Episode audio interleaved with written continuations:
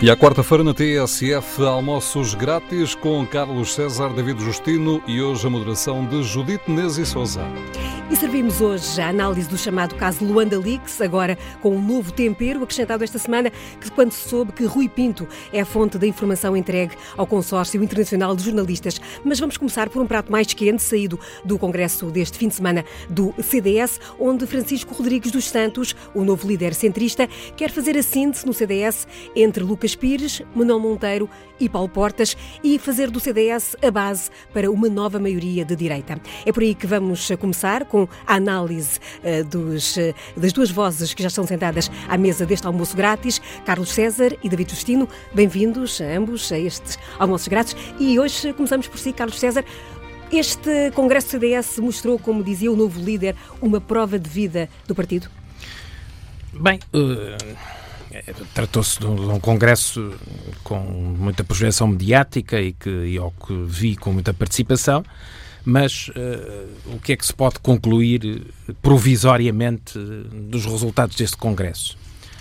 Que a direita escorrega para a direita e o PSD acabará por ser colhido na enxurrada. Uh, verdade, verdade. o CDS uh, tanto quanto se pode avaliar, é neste processo, uh, digamos, atraído pelo Chega, ao qual se chega pretendendo justamente não ser subtraído nesse espaço onde está também e coabita a iniciativa liberal. e pretende totalizar esse espaço. É esse o projeto da nova liderança.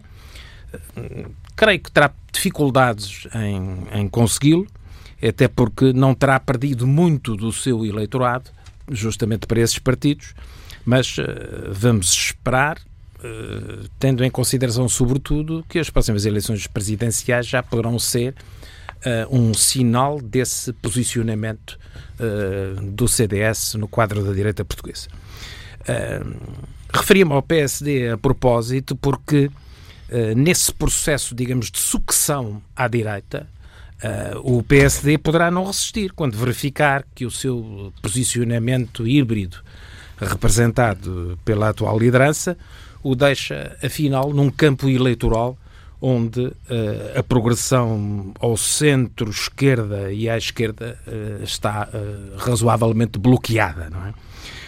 e por isso, ou para isso, uh, Passos Coelho já falou, ao mesmo tempo que já circula, em alternativa ou não, a ideia de formação de um novo partido com os derrotados do PSD e os derrotados do CDS. Um, eu creio que a verdade é que o sistema uh, político-partidário uh, na área da direita conhece hoje uma nova realidade, por estar pela primeira vez uh, fragmentado, fora do quadro tradicional dos dois partidos. deste congresso do CDS eu penso que resulta uh, claro apenas que ficamos com o CDS mais à direita, uh, sem que esses contornos sejam uh, totalmente definidos. E maiores tentações de posicionamento útil na direita e no centro-direita para o PSD, em consequência desse processo de, de arrastamento. Eu, todavia, confesso que a substância programática desta viragem à direita do CDS fica por esclarecer uh, nos seus aspectos essenciais e até em alguns Uh, mais periféricos. Porque então, mas eu agora... sugeria que, que, se calhar uh, fizéssemos dessa, dessa ausência de que encontra a seguir para aproveitar já para ouvir o que é que David Justin tem a dizer com esta ideia de um PSD arrastado pela enxurrada do novo CDS. Ah, por momentos senti-me naquelas enxurradas de Belo Horizonte, tem passado as imagens na televisão, e a cair por aquela rebançará abaixo, quer dizer, que é uma coisa não, essas fazem, gostaria essas de brincar fazem mortos, que Exatamente. Não, não, não, é aplicável. Não, não é aplicável. Bom, mas uh, eu acho que o Carlos César confunde a realidade com o desejo uh, e, portanto, confunde a análise com aquilo que nós podemos designar o wishful thinking. Ou seja, se não é vero, é bene trovato. Mas não é trovato porque, com certeza, que o PSD nem creio que haja enxurrada, nem creio que o PSD se deixe arrastar uh, pelas águas. Vamos lá, vamos lá ver só para eu poder contextualizar um bocadinho.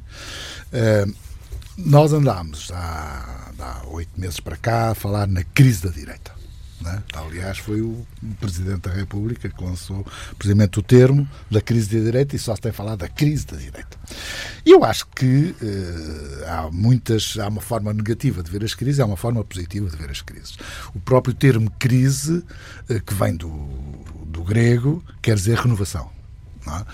E, portanto, a, a, dúvida está sempre se nós temos uma visão negativa ou uma visão positiva das crises.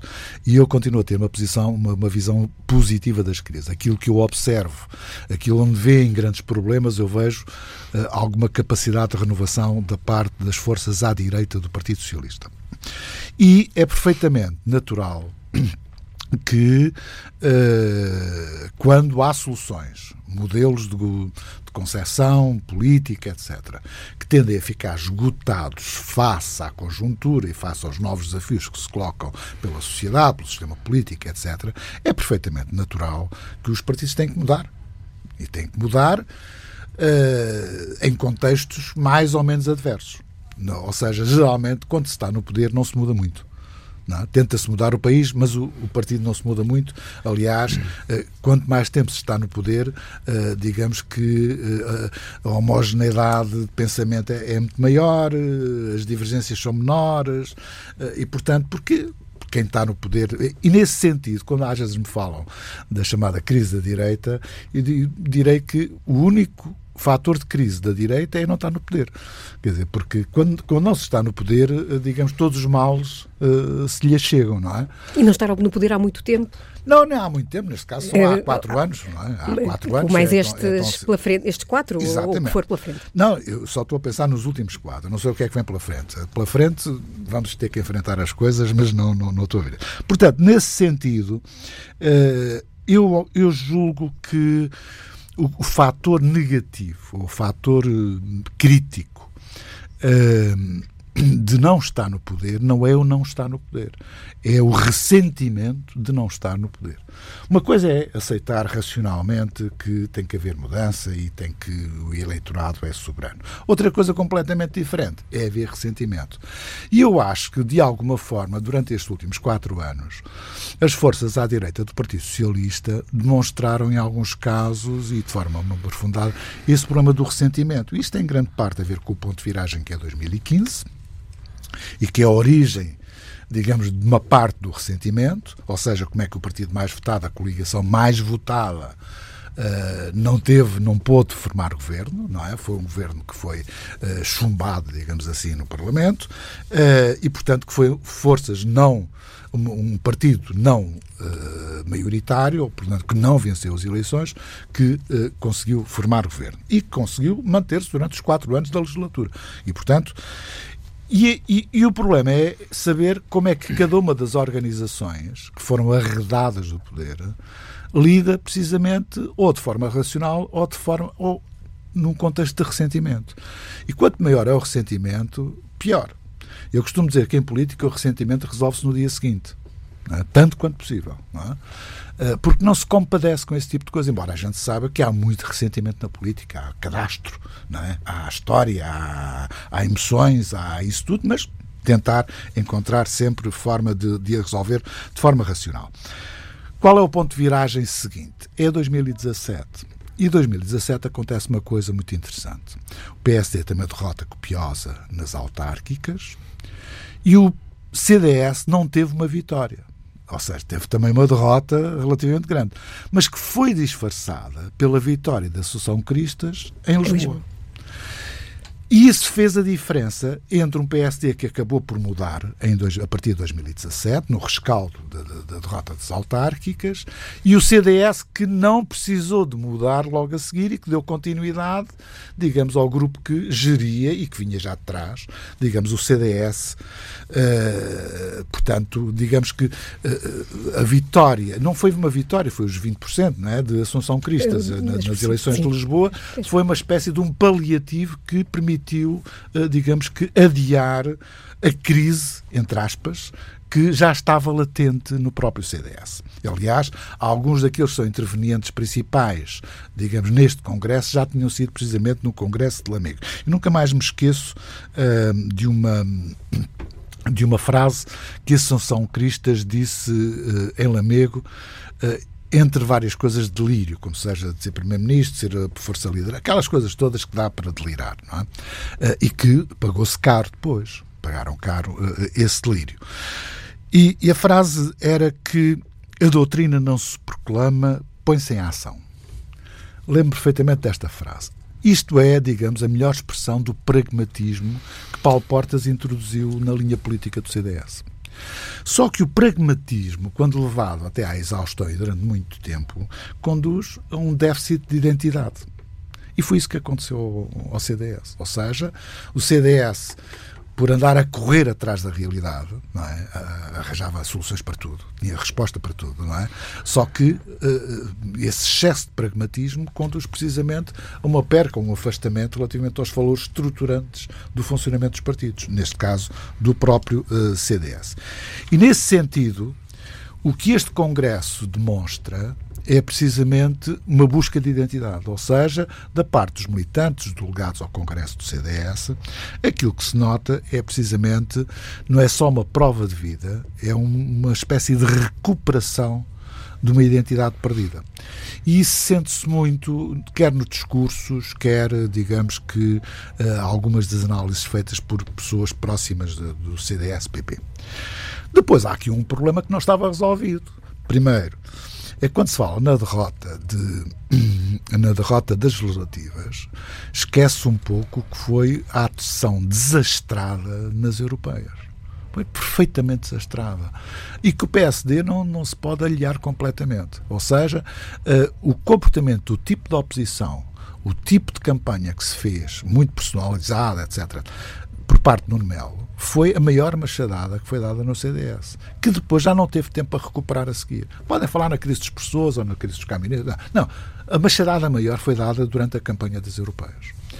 E nesse sentido, uh, dá uma sensação que a Assunção Cristo já não conseguiu recuperar, uh, digamos, dessa, dessa machadada. E, portanto, digamos que, para mim, uh, o quadro estava traçado. Aliás, lembro perfeitamente, lembro perfeitamente que, na altura, ainda abril, maio do ano passado, eu tive a oportunidade de falar aqui sobre o risco de radicalização do CDS-PP. E esse risco acontece agora com a nova liderança? Bom, o risco continua a existir, mas não sou daqueles que antecipam, nem preciso de cordões sanitários, não é como alguns falam nisso, uh, não creio que seja esse o caso. Porque há uma coisa que é, isto tem a ver em de par com o novo líder. Um jovem, aguerrido, muito dinâmico, uh, com algumas ideias novas, mas acima de tudo que tende a incorporar a ideia de regresso aos valores fundacionais uh, que não é necessariamente os valores da extrema-direita, quer dizer, são coisas completamente diferentes, não é? E depois, há uma coisa que nós temos de ter algum cuidado nas análises que fazemos. Uma coisa é a retórica de Congresso.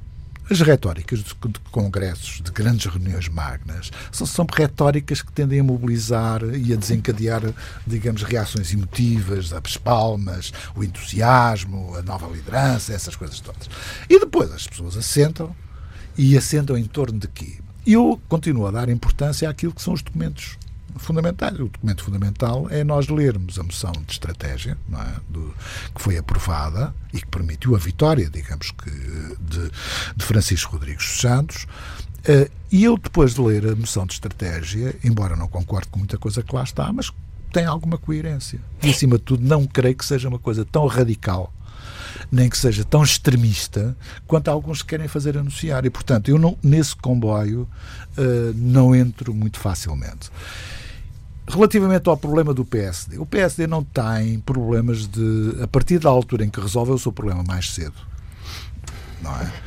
E reconfirmou a forma como resolveu esse problema com as eleições diretas recentes, o PSD não corre o risco de se deixar arrastar por qualquer inundação ou por qualquer derrocada que possa existir. Uh, pelo contrário, o seu posicionamento é claro. Uh, e terá é que encontrar, precisamente, dentro das forças que se situam à direita do Partido Socialista, aqueles que podem constituir-se como parceiros de um projeto, de um desafio e de uma ideia. Nomeadamente o CDS. Nomeadamente como parceiro natural que é o CDS. Carlos César, uh, e pegando também na questão, uh, pegando no que ia dizer sobre uh, o que diz ser a ausência programática, mas recordando ainda a moção de, que Francisco Rodrigues Santos levava, como Pires de Lima subiu e foi veiado, aliás, por isso, nessa moção era um, classificada a esquerda e a, atual, a maioria da última legislatura e, enfim, a correlação de forças que ainda, de certo modo, viabilizou o orçamento na, na generalidade como a quadrilha das esquerdas unidas. Sim, é uma. Eu não, eu não quero ficar, digamos, uh, pela validação de, de, de, uma tendência que se desenhará no quadro do CDS. Eh, por causa de uma ou outra afirmação que não sei que, que seja, digamos, mais espúria ne, ne, nesse contexto. Mas gostava de dizer que estes episódios, uh, uns mais lúdicos, outros menos, que o David Justino mencionou para justificar esta situação no quadro da direita portuguesa uh, são, não são causas, são consequências. É? E, um, eh, porque, na verdade, existe uma crise à direita. Como é que se manifesta essa crise? Por um lado, pela circunstância dos partidos parlamentares constituintes da direita portuguesa nunca terem tido uma votação tão pequena e nunca terem representado tão pouco e, por outro lado, eh, porque eh, eh, se assiste a um processo de recomposição no quadro da direita portuguesa, que evidentemente não pode deixar de ser consequência, digamos, do desconforto e das crises de identidade que pululam entre as forças partidárias representativas dessa área. O PSD não está fora desse contexto. Uh, e também não está fora de uma crise de identidade que ainda não resolveu por completo. Uh, Pode-se dizer que te, acabamos de ter um processo eleitoral no PSD e teremos uh, certamente um congresso agora para os próximos uh, dias e que isso se, se foi e será momentos de, de, definição, mas a verdade é que o PSD ainda é um partido neste quadro de recomposição da direita sem morada certa. e, portanto, uh, não tem o seu problema resolvido e tenderá sempre a reanalisar uh, o seu campo e o seu posicionamento em função da evolução dos restantes partidos. Uh, por exemplo, o Partido Socialista, tendo embora um diálogo preferencial com os seus partidos à esquerda, tem bastamente demonstrado que o espaço do centro-esquerda uh, é o seu espaço natural Uh, e por isso esse espaço continua um pouco vedado, uh, digamos, à, à, à, entrada e à partilha com o PSD.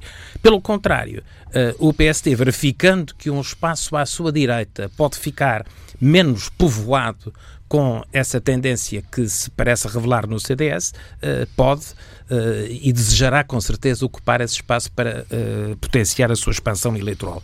E por isso mesmo, e é nesse sentido que eu digo que neste processo de sucessão que está a ser feito à direita, o PSD tenderá certamente em dar uns passinhos ao lado, ao lado direito. Bom, uh, em relação à questão do, digamos do vocês bem gostavam que assim fosse. Não, eu, eu faço isso em, eh, em, função da observação que Sim, tenho. Claro, claro. Eu não sou um analista político profissional, mas como sou uh, um político, uh, parte necessariamente análise. de uma análise. É? E portanto não, não deixo de fazer e essa é a minha. Bom, este congresso do CDS Uh, não tem propriamente, digamos, uma grande uh, substância programática, é bom, é bom uh, dizê-lo.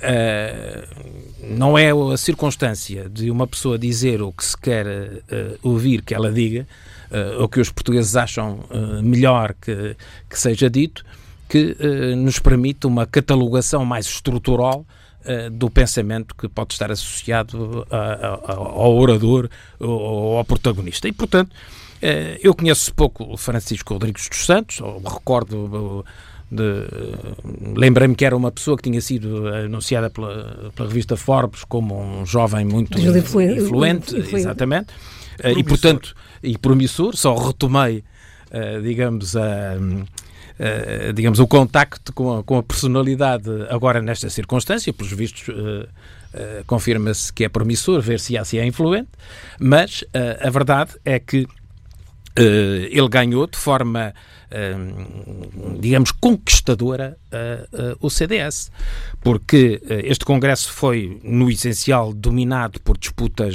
digamos, internas e pelos discursos a favor de um e a favor de outro. é verdade que esta, que esta vitória representa o fim da, da era de Cristas. A tese é de que ela destruiu, uh, digamos, o, a base eleitoral uh, que o CDS tinha ao, seu, ao, ao seu dispor. Uh, e não tendo acompanhado, digamos, com muita atenção o percurso do atual líder, não tenho também condições para validar convicções que só formei nestas últimas semanas. Mas, para além, digamos, da comunicação uh, e do discurso mais vigoroso e do discurso mobilizador Uh, que revelou e que o distinguiu na preferência dos uh, congressistas. Eu creio mesmo que este, esta vitória foi conquistada em pleno uh, plenário de, de, de Congresso, um, num discurso que pretende agora replicar no Twitter e no Facebook, como fizeram o Chega e o Iniciativa Liberal, do que deles se ouviu foi pouco. Uh, ouvi considerações marginais sobre questões tão diversas como a abstinência sexual, como uh, outras, uh, digamos, considerações na área de, dos costumes. ouvi também e verifiquei que foram quase excluídas dos órgãos dirigentes do CDS as mulheres, mas não tenho sobre isso, digamos, uma convicção, digamos, estabelecida. Agora, o que é certo é que personalidades eh, que são tidas uh, por profundamente conservadoras, para utilizar a expressão do Adolfo Mesquita Nunes, uh, passam a acompanhar, uh, passam a constituir o séquito da direção, embora eu conheça um dos vice-presidentes, que até é líder do, do CDS Açores, que é tudo menos radical, que até é uma pessoa com, com muito moderada. portanto, este percurso que o CDS fará é, o que se pode dizer, tendencialmente um percurso de, eh, digamos, de radicalização mais à direita ou de movimentação mais à direita, para ser uh, mais preciso. É a única coisa que se pode concluir para já uh, e aguardar uma observação mais consolidada a esse respeito. E, e aproveitando a sua resposta, lanço-lhe só mais uma deixa. Estava ainda quase Francisco Rodrigues Santos a, a terminar o Congresso e, e ouviu-se Passos Coelho reaparecer para apelar exatamente a, uma, ah, sim, a um, sim, sim. A um que PSD e CDS se entendessem. No fundo, a mensagem foi essa. Eh, que, que, como é que viu também esse, esse, esse regresso? Deixe-me só fazer sim, sim, o primeiro comentário. O dos fantasmas. A, comentário relativamente à intervenção uh, do César uh, e que tem a ver com o problema do posicionamento do PSD face, digamos, a esta dita reconfiguração da direita. Uh, nós não nos afeta absolutamente nada, quer dizer, isto porquê?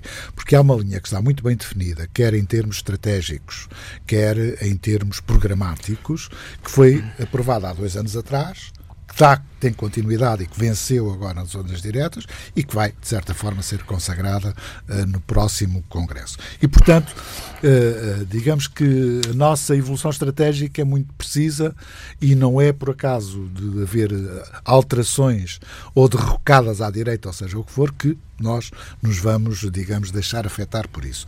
E, portanto, esta força uh, centrífuga ou centrípeta, não sei, mas, digamos, esta força de atração ou de sucção, não é? não é assim tão forte quanto possa parecer, porque já está suficientemente frequentada essa zona, digamos, do espectro político para que nós agora também queiramos ocupar.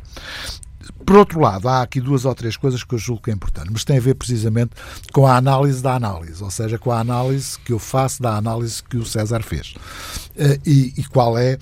É que o, o, o PS percebeu uh, finalmente, embora ou pelo menos agora retomou, uh, digamos, a imagem do velho leninismo, não é? Que é quem é o inimigo principal, não é?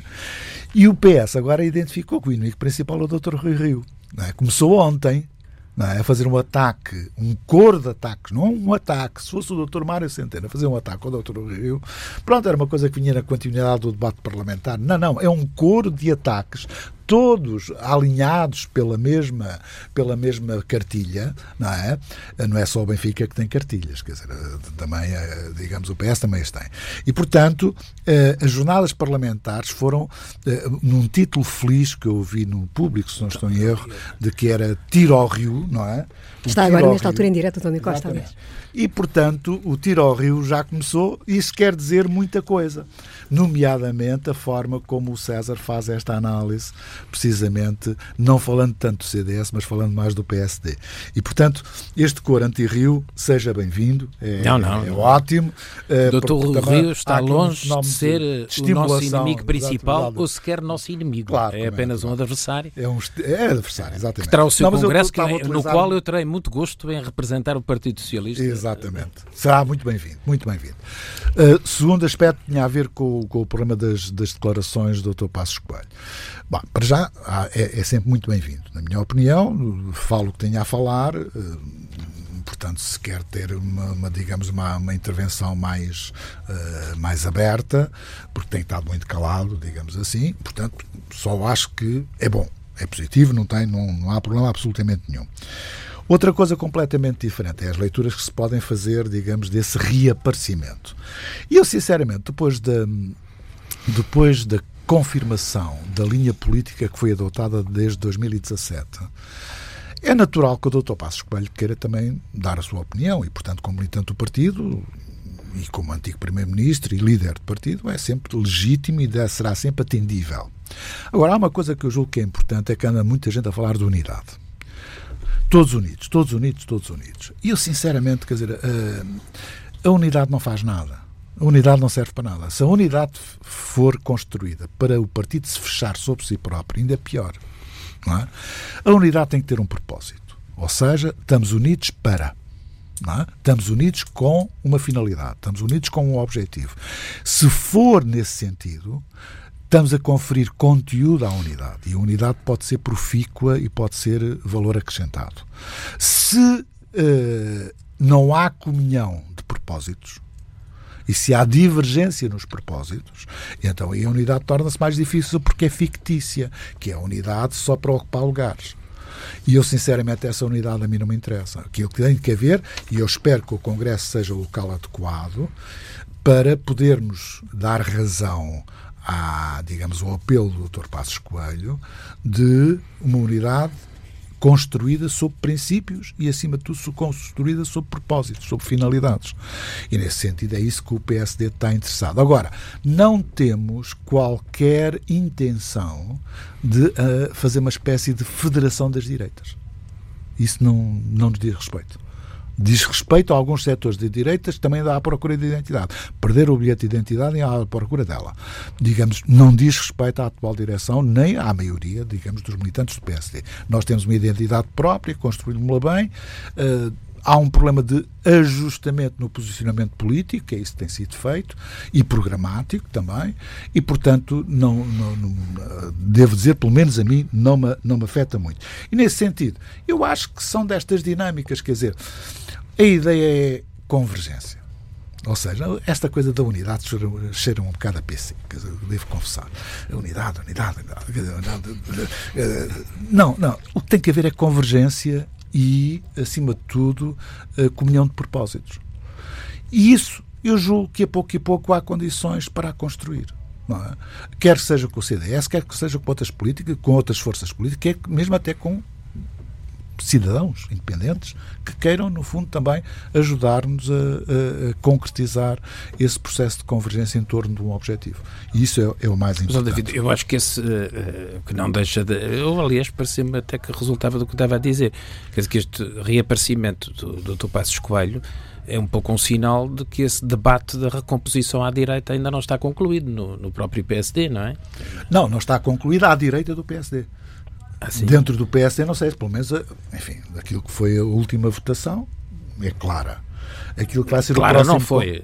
Então não foi claro, com seis pontos de diferença não é claro? Seis pontos, não, três pontos. Não é? Se os não, três não, pontos não, fossem para o outro lado, era um empate. Seis, seis pontos. De, seis, seis pontos, é uma forma pois já estamos a regressar. Nem que fosse um exótica voto, de, nem que fosse um de voto de diferença. Contas, de fazer oh, oh, Carlos César, a democracia é assim mesmo. Nem que fosse um voto de diferença. Não foi, foi mais do que isso. Nós praticamente sim, sim. obtivemos a mesma votação que tínhamos obtido há dois anos atrás. Uhum. Há uma diferença entre 33 e vírgula qualquer coisa e 34. Portanto, a diferença está nisso. Por isso é que eu sempre referenciei que a margem de diferença uh, devia estar, melhor neste caso, entre os 4 e os 6 pontos, não é? Mais coisa, menos coisa. Estamos a regressar um bocadinho ao debate da semana passada, de qualquer modo, para ficar claro. É, na, em sua opinião, David Justino, é, não faz sentido agora então essa Federação das Direitas e, portanto, não, o PC sabe para sentido. onde vai. Não tem qualquer. E, estas coisas das federações nem no futebol, não é? Quer dizer, mas uh, uh, o problema da Federação das Direitas é a recuperação do frentismo de esquerda aplicado à direita. Quer dizer, a, base ideológica da, da, da Federação das Direitas é o frentismo. Não é? E, portanto, eu, sinceramente, em soluções frentistas, não é uma coisa que eu seja adequada, nem ideologicamente me diga algum Mas, respeito. Mas, olha, oh, David, da maneira que os, em matéria de futebol, da maneira que os clubes andam, ainda a única coisa que se sabe é a federação. Se calhar, se calhar. Veja lá. não, mas essa já existe. Já. Estar a construir outra que é Sugiro que passemos rapidamente ao nosso tema, porque bem. o relógio não vai parando. Eh, esta semana ficou a saber-se que foi o Rui Pinto eh, quem eh, divulgou ao Consórcio Internacional de Jornalistas a documentação que deu aso ao chamado Luanda Leaks. De hoje, agora mesmo, o Governo eh, diz que pretende transpor ainda este ano para a Lei Nacional e Diretiva Europeia do Estatuto de Denunciante. Eh, Carlos César, começava por si. A forma como foram obtidas estas eh, informações deste caso, para si, é ou não relevante? É, é relevante. Mas eu gostava primeiro de dizer, porque é indispensável fazê-lo quando estamos a discutir uma coisa que está uh, relacionada com a, a, situação em Angola e com as pessoas que, que são referenciadas, que uh, as relações do, do, nosso país com Angola são uh, muito importantes. Tal como são importantes as relações do nosso país com outros países, com os regimes mais diversos, eh, com, os, com os quais interagimos uh, e que têm em presença, uh, uma presença muito significativa, designadamente na nossa economia. E a verdade é que a história revela-nos que quando os nossos dois países tiveram crises de, de relacionamento, prejudicaram-se ambos e atravessaram um, períodos de bloqueio em áreas que eram essenciais para ambos. São relações decisivas em vários planos, quer na perspectiva estratégica da, da CPLP, quer também eh, pela sua relevância que tem para uh, a nossa economia. Quanto à questão, digamos, procedimental e da ética, digamos, da investigação e do surgimento destas notícias. Bem, gostava de dizer o seguinte, que são questões correlacionadas. Não, é? Não posso deixar de dizer que desde logo, uh, Portugal não pode ser considerado neste contexto, ou melhor, desconsiderado, uh, e tratado como uma plataforma meliante e facilitadora uh, de corruptos e criminosos, como algumas pessoas não se inibiram de o fazer. e como todo este manancial de informação e documentário associado carrega negativamente para Portugal. Eh, não há dúvidas, eh, porém, que é preciso eh, reforçar a atenção que suponho que as autoridades têm em casos que, que, digamos que inspiram dúvidas, sejam por nacionais, sejam por uh, pessoas de outros países uh, e não só pelos órgãos de investigação criminal, mas também pelos reguladores, uh, pelos bancos, pelo Banco de Portugal. é preciso que o Estado de Direito tenha respostas para situações uh, como parece que, que são as, as que estão em causa. Agora, parece-me evidente que as autoridades não podem, digamos, aproveitar ou suportar-se na ilegalidade para defender a legalidade e o Estado de Direito. Também é verdade que quando confrontadas, digamos, com, com, com factos, com documentos ou com informações inequívocas, ainda que e, e, juridicamente inválidas, aliás, nos termos da legislação portuguesa e do Código de Processo Penal, uh, quando são confrontados com essas informações de práticas delituosas ou, criminosas, uh, as devem investigar e, havendo produção de prova, prosseguir o seu tratamento. Aliás, é isso que decorre da lei e, portanto, não é isso nem pode ser outra coisa que esteja em causa. Agora, para mim, duas coisas são certas. Uma, quem faz uma intrusão comete um crime. É? Outra, nós não podemos pactuar com a intrusão na vida privada e das empresas fora de um quadro investigatório oficial. Uh, ou seja, não pode ser permitido esse comportamento, que é um comportamento uh, criminoso e muito menos absolvido ou premiado. Uh, como algumas pessoas parecem entusiasticamente pugnar. Eu pergunto, a Judite e o, e o David achariam, digamos, natural, achariam agradável, achariam legítimo que alguém acedesse aos vossos e-mails, à vossa correspondência, que alguém entrasse na vossa casa e fosse às vossas gavetas procurando saber da vossa vida. ou, noutros casos, alguém acha legítimo que se faça a espionagem industrial utilizando e empresarial estes mesmos métodos? Claro que não. E, portanto, eh, nós temos que suportar o Estado de Direito, a legalidade, a ética e o combate à corrupção em processos que são legítimos, que têm base legal. E não posso deixar de, digamos, de seguir este, este caminho. Evidentemente, nós temos a nossa análise sobre o que, aconteceu, sobre como se geraram e criaram fortunas uh, emergentes de um período de liberalização da economia, no caso da, Angola, mas como no caso de muitos outros uh, países, onde o Estado, que é quem era o detentor dos meios, criou ou recriou elites com uh, aos, aos, quais deu facilidades e fundos para se tornarem o que, que se acabaram por tornar, mas outra coisa é saber se para além destes processos, que são processos históricos em múltiplos países, que fizeram essa transição, se esses comportamentos são posteriormente delituosos e feriram a dignidade e a legalidade. Eh, se assim for, evidentemente devem ser eh, punidos e as investigações de, devem correr, sendo certo que, do ponto de vista procedimental, a minha posição é esta: a intrusão ilegítima. Uh, para quaisquer efeitos, uh, é mesmo ilegítima. David Justino. Subscrevo. Uh, subscrevo porque eu tenho ouvido nos últimos dias, aliás, desde que este processo foi lançado para a opinião pública, alguns defensores precisamente uh, do papel e, e, de alguma forma também da ação do hacker uh, Rui Pinto, que por enquanto também ainda está detido. Isto relaciona-se com uma coisa simples. Será que os fins justificam os meios? Ou seja, será que a superioridade dos fins, que é de se fazer justiça, Uh, o que é, no fundo, de uh, denunciar e sancionar uh, comportamentos e ações que são lesivas do interesse público, do interesse do Estado, dos Estados e das populações. É? esse é o fim. E aí estamos todos de acordo. É? e o problema é saber se qualquer meio justifica, ou seja, pode ser utilizado em função desses fins. E eu acho que não.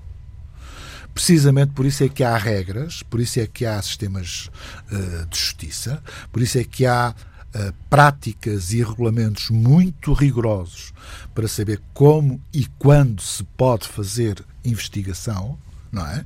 Uh, e se as polícias estão condicionadas nos seus instrumentos de investigação a determinado tipo de regras, nomeadamente até a autorização do juiz, etc., como é que é possível nós agora podermos basear, eh, digamos que, num, num processo ilegal, uh, e, de certa forma, lesivo até da liberdade, e neste caso, porque tal como se fez em relação, digamos, aos documentos do chamado Luanda Leaks, pode-se fazer em relação, digamos que, uh, ao indivíduo, a uma pessoa. Eu já, já sei, já passei por isso e sei o que é que custa, não é? Ser investigado, não pela polícia, ser investigado por um jornalista, não é? Uh, e, portanto, Sinceramente, eh, eu não, não posso subscrever isso. Agora, há aqui duas ou três coisas que eu julgo que é importante. Que os defensores do Rui Pinto, o hacker responsável, eh, possam, no fundo, tomar consciência e perderem algum do seu entusiasmo para permitir que a justiça, quer a justiça portuguesa, quer a justiça angolana, quer outras justiças que possam estar envolvidas, possam produzir os meios de prova indispensáveis para a condenação. De acordo com as regras são próprias da investigação judiciária. Isso é que sim. Portanto, não vamos dizer que os documentos não existem, existem. Agora, que a partir deles se possam constituir meios de prova para, no fundo, desenvolver o processo investigativo e não fazer julgamentos na praça pública. Porque isso é, é aquilo que eu já ando a ver. Não é? E voltamos ao mesmo. Voltamos ao mesmo, julgamentos na praça pública. E eu, sinceramente, os julgamentos na praça pública são, são aquilo que deteriora e que de, de destrói os sistemas democráticos e, e, digamos, a própria liberdade individual. E essa eu não estou disponível para prescindir dela. David Justino, uh, infelizmente, uh, já ah, estamos não, para lá do minuto então, final, pronto, portanto, dois vou pedir para prescindir duas neste semanas, caso. Duas semanas, segunda semana consecutiva de seu minuto final, que fica guardado para a próxima semana. Despedem-se aqui os almoços grátis com David Justino e Carlos César, que regressam na próxima semana com o Salmo Nesta semana, a moderação de Judite Nes e Souza, daqui a pouco, edição das duas.